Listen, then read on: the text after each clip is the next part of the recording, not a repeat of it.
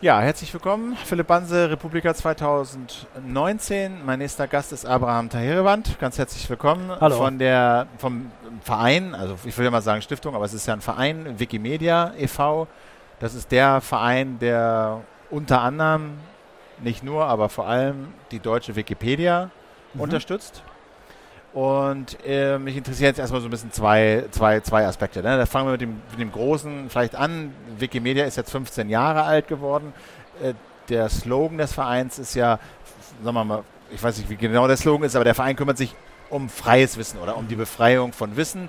Die Wikipedia ist das wohl wahrscheinlich größte Projekt, dem sich der Verein widmet. Aber was bedeutet das denn eigentlich konkret heute in so einer Zeit? Äh, Wissen, wo, wo, wo, wo, wir, wo wir Mühe haben in der Gesellschaft, uns auf gemeinsame Fakten zu einigen. So, also zunächst mal Wikimedia Deutschland, äh, unser, unser Claim oder in der Satzung Ja. ist die Gesellschaft für freies, Freies Wissen. Wissen, ja. Und äh, das haben Sie genau richtig zusammengefasst. Darum geht es. Darum geht es auch in unserer Vision, dass wir uns eine Welt vorstellen, in der die Menschen am Wissen der Menschheit teilhaben, es nutzen, aber auch mehren können.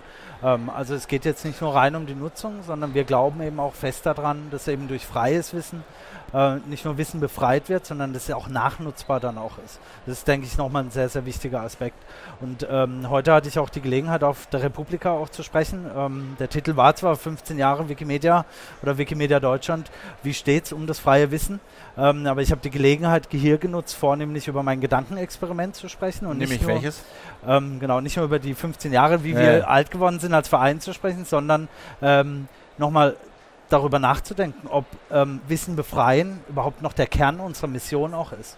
Ähm, oder ob wir da nicht wirklich drüber nachdenken müssen, ähm, dass die Mission ganz einfach auch nochmal überdacht werden muss oder aktualisiert werden muss. Inwiefern?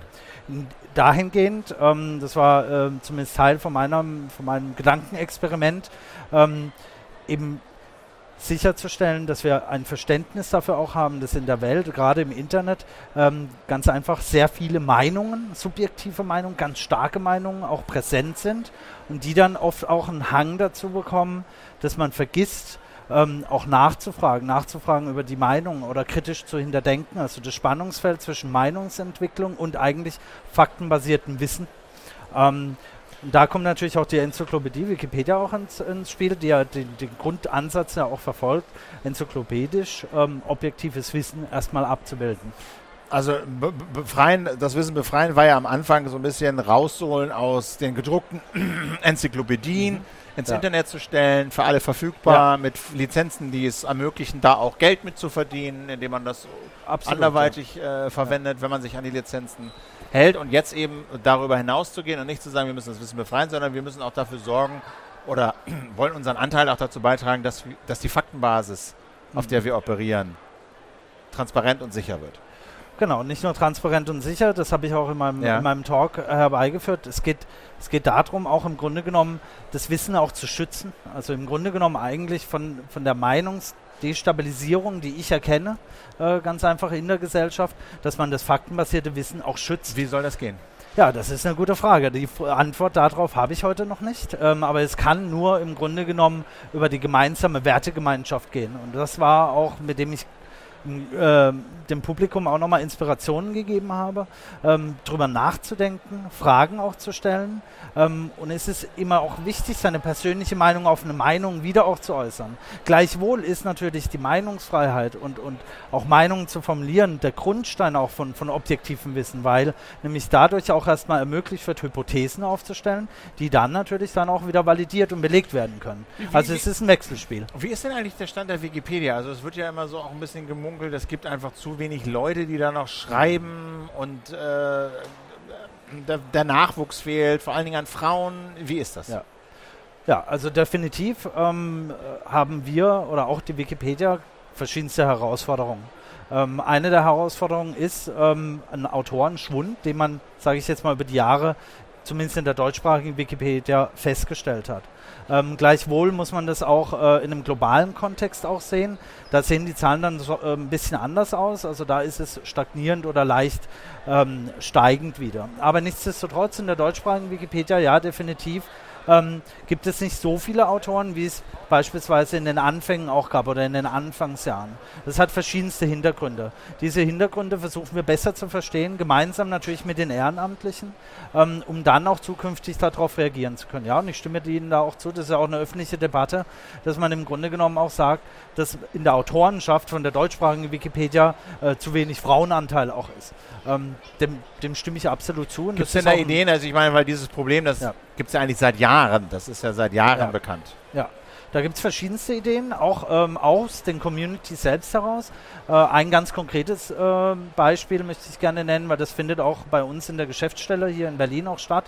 Ähm, das ist, ähm, nennt sich Woman Edit wo sich nur Frauen ähm, äh, treffen, um im Grunde genommen auch die Wikipedia zu editieren. Also es ist wie ein Wikipedia-Stammtisch, Stammtisch, aber ja. halt nur für, für, für auf, Frauen. auf, Frauen fokussiert. Das ist so, so ein kleiner Ansatz. Jetzt hatten wir in dieser Interviewreihe, die wir machen, häufiger ja. auch so diese, dieses Thema, ähm, äh, was soll eigentlich mit den von uns allen bezahlten Inhalten der öffentlich-rechtlichen Fernsehsender passieren?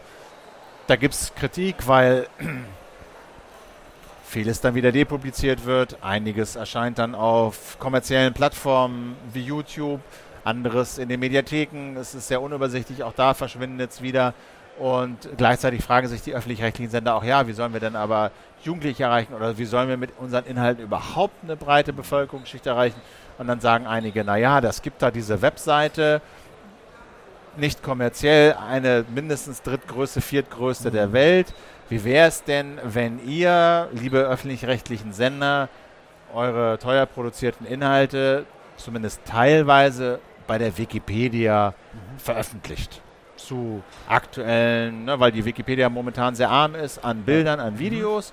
Und es gibt aktuelle Geschehnisse. Ihr produziert dazu Nachrichtenfilme, Dokumentationen. Da wäre es doch schön, wenn dann zu dem Eintrag Syrienkrieg auch. Nachrichten öffentlich-rechtlich zu sehen sind. Ja. Wann wird das soweit sein? Das ist eine gute Frage, weil wir stehen selbst als Verein, aber natürlich auch die Ehrenamtlichen in den äh, Wikimedia-Projekten, hauptsächlich auch Wikipedianerinnen und Wikipedianer, seit Jahren schon in Gesprächen mit den öffentlichen Rechtlichen. Ähm, 2014 haben erste konstruktive und strukturierte Gespräche äh, begonnen zu dem Thema.